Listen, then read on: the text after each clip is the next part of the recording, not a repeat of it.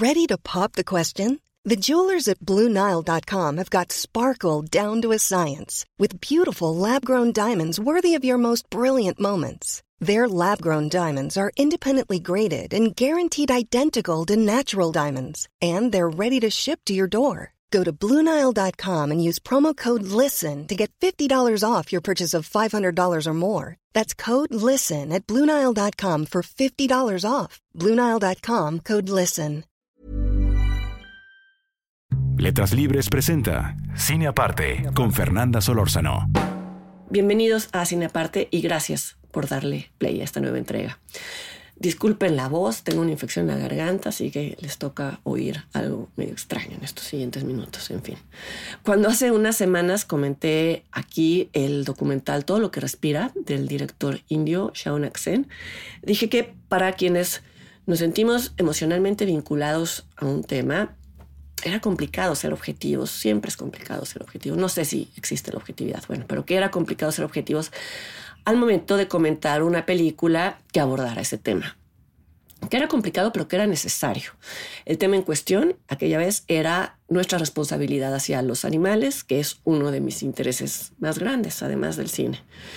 Todo lo que dije aquella vez sobre esta distancia necesaria se multiplica a la enésima potencia ahora que toca hablar de Io, la película más reciente del director polaco Jerzy Skolimowski, y que narra las vivencias de un burrito, un burro que cambia constantemente de dueños. Es a través de las vivencias de Io que nosotros como espectadores echamos un vistazo superficial a distintas formas de vida de distintos personajes que se vinculan con el animal de maneras también distintas, que incluyen a veces el afecto, el maltrato y la indiferencia. Y como se sabe, en algunos casos la indiferencia se parece al maltrato. Por ser el tipo de animal que es, es decir, un burro, Io siempre está a merced de, de, estos personajes, de estas personas. Él no tiene capacidad para elegir su destino, no tiene agencia en el mundo. Y esto irónicamente lo convierte en un personaje de cine complejo, porque todo el tiempo a lo largo de la película se establece un juego de identificación o de proyección o de atribución de emociones por parte del espectador hacia el burro. Esta película, por cierto, obtuvo el premio del jurado en el Festival de Cannes en la edición del 2022 y es una de las aspirantes al Oscar a Mejor Película Internacional. Yo estoy grabando esto el día en el que se entregan los Oscars, así que no sé si lo obtuvo o no, pero en todo caso no, no importa. El punto de partida de Io es la película Al azar, Baltasar de 1966 del director Robert Bresson.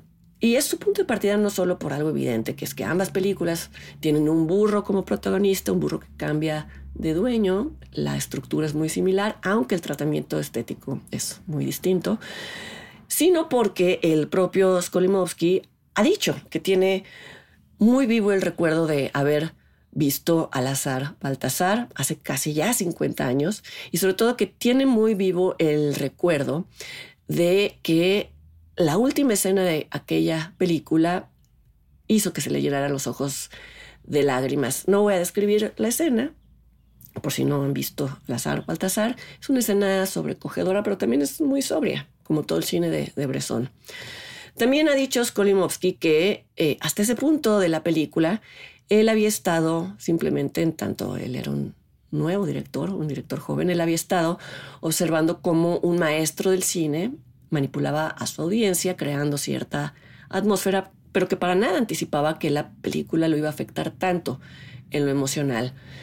Yo no recuerdo nunca haber oído o leído algún director o a un crítico describir a Bresson como un manipulador de la audiencia, porque casi se le considera el ejemplo de lo opuesto, es casi el anti-Hitchcock en ese sentido. Y justo por esa rareza quise traer la, declaración tan peculiar de, de Skolimowski. De entrada, porque si él mismo le da el crédito a Bresson de eh, plantar en él la semilla para ello, pues eh, era difícil no comentar al azar Baltasar. Pero también me pareció interesante hablar de esto porque eh, esto que dice Skolimowski echa mucha luz sobre lo que es Io la película. Aquello que Skolimowski recuerda como una intención deliberada por parte de Bresson de afectarlo emocionalmente es lo que ahora él como director ha dicho que es la intención deliberada de Io. Él ha dicho que con su película y sobre todo con el final de su película quiere provocar en los espectadores una reacción incómoda que los haga sentirse responsable del, del destino de los animales. Yo voy a tomar esta declaración del director como punta del hilo de mi comentario sobre Yo, la cual es una película difícil de desmontar a pesar de su simplicidad narrativa.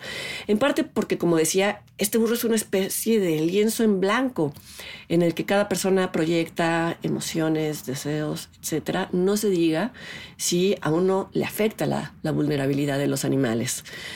En estos casos creo que conocer la intención expresa de, de un director es una llave, es una de las tantas llaves que permiten entrar a una película más allá de lo que uno encuentre dentro, más allá de si se cumple esa intención o no.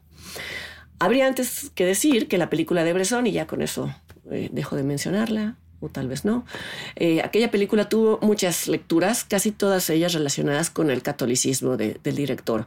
Al azar Baltasar se ha leído como una alegoría religiosa en la que el burrito encarna valores del cristianismo, como la aceptación del sufrimiento, como el estoicismo y el sacrificio. Podría llegar a decirse que Baltasar es un mártir, si no es que un santo, pero dejémoslo en mártir, y estoy simplificando todo, pero eh, insisto, creo que vale la pena tomar en cuenta el aura espiritual de la película de Bresson para decir que a mí me parece una buena decisión de Skolimowski no intentar reproducir esas connotaciones. Es imposible ver la película de Bresson en la actualidad sin pensar cuánto han cambiado las actitudes hacia los animales, más en la teoría que en la práctica, y esa es una de las hipótesis de la película.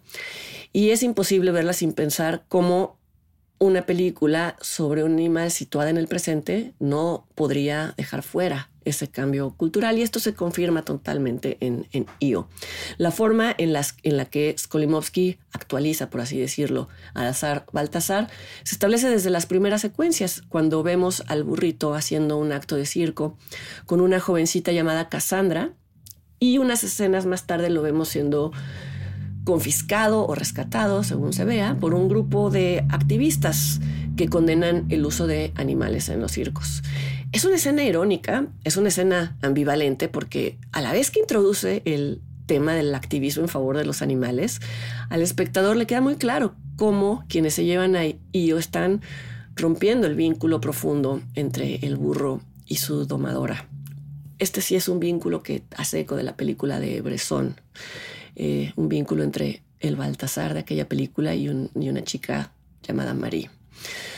A partir de este momento, Io eh, va a correr con una suerte muy, muy dispareja. Lo vemos, por ejemplo, compartiendo establo con un caballo que por ser hermoso se usa para shootings de fotografía, shootings de moda. Eh, lo bañan, lo cepillan, algo que difícilmente sucedería con Io. el, burro observa esto y algunos podrían concluir que el animal resiente esa diferencia en el trato. Y esta es una de las muchas proyecciones que la película provoca, pero, pero que no, no impone. Otra cosa que sugiere esta escena, y esta sí se corresponde más con la realidad, es que los burros en general existen en los márgenes. No son tan hermosos como los caballos, a mí sí me parecen hermosos, pero este es otro tema. Y entonces no gozan de un trato tan tan especial, ¿no? Eh, a la vez son lo suficientemente resistentes como para sí ser tomados en cuenta, no en una forma eh, que los beneficie, sino para ser usados como animales de carga y a veces abusados como animales de carga. Otra secuencia de la película sugiere que la belleza de los animales puede ser su peor condena, que puede ser una maldición. Es aquella escena que transcurre en un criadero de animales cuya piel se usa para fabricar abrigos, criaderos en los que se les mata de maneras espeluznantes. Hay muchos documentales, no se ve esto en la película, por si tienen temor de verlo, no se ve. Eh, por ser un animal de carga, los burros eh, corren el riesgo, sí, de caer con quienes los traten, con alguien que eh, los trate como objetos, valga la redundancia, pero esto también los libra de pasar su vida en una granja industrial. Los salva de ser utilizados por su pelo y los salva también de pasar la vida en una granja industrial. Skolimowski busca y consigue llamar la atención hacia el sufrimiento de los animales en las granjas industriales en escenas muy concretas, por ejemplo, en una en donde el punto de vista estricto de Io, no todas las, no todas las escenas tienen el punto de vista del burro, pero esta sí, y observa a unos cerdos hacinados en un camión probablemente rumbo al matadero. La ironía cruel del destino de Io, el personaje, es que no por no tener un valor alimenticio o decorativo o competitivo está a salvo de tener un destino terrible. Esto se plantea en la secuencia final, que no voy a revelar, pero que les recuerdo que es la que Skolimowski dijo haber concebido con la intención muy deliberada de hacernos conscientes del destino al que condenamos a los animales. No es una escena sádica, no es una escena gráfica, pero no es consoladora. Sobre aviso no hay engaño. Dije antes que una de las diferencias más grandes entre Io y su antecesora era el tratamiento visual y sonoro. Mientras que la estética de Bresson es, es austera y es minimalista, en Io hay un cambio constante de puntos de vista, incluso de estilos visuales.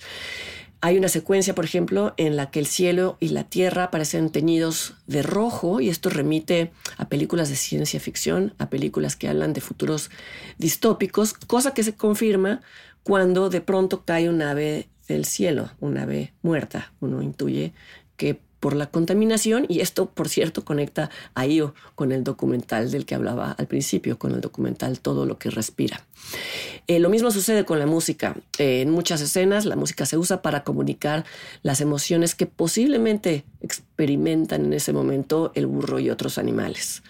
Aunque Skolimowski no muestra a Io como un personaje con atributos humanos, sí se permite, mucho más que Bresson, asignarle emociones y hasta recuerdos. Por ejemplo, dos o tres veces en la película se sugiere que Io extraña a su amiga Cassandra, su domadora en el circo.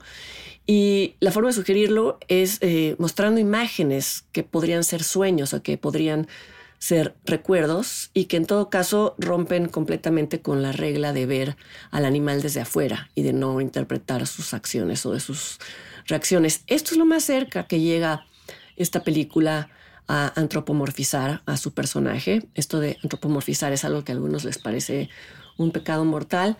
Yo no lo veo así. Vamos, en el caso de Io me parece que estas imágenes que pueden ser recuerdos o que pueden ser sueños rompen con un tono que hasta ese momento había sido eh, más o menos eh, objetivo, pero que de todas maneras ya se encaminaba a la dirección de asignar emociones.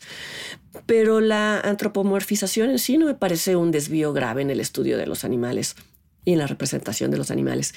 Cierro el comentario trayendo aquí la opinión de Carl Safina, que es un autor que ha publicado varios libros sobre el comportamiento de los animales. Y en, en uno de estos libros él afirma que el antropomorfismo puede ser incluso dentro de la ciencia, puede ser un primer paso para entender el misterio de la mente de los animales. Él lo plantea de la siguiente manera. Un animal que parece tener miedo, probablemente tiene miedo. Un perro que se ve feliz es un perro feliz. Y muchas veces partir de lo obvio nos puede acercar mucho más rápido a la verdad. La película Io de Jerzy Skolimowski está exhibiéndose todavía en varias salas. Por si les interesa, en la descripción del video, si es que están viendo esto en video, les dejo un enlace a una entrevista que le hice a Carl Safina, al autor que recién mencioné. Se publicó también en Letras Libres por si quieren buscarlo directamente en la página de la revista. Y en todo caso, los invito para que me acompañen el siguiente semana aquí a otra entrega de Cine Aparte. Hasta entonces.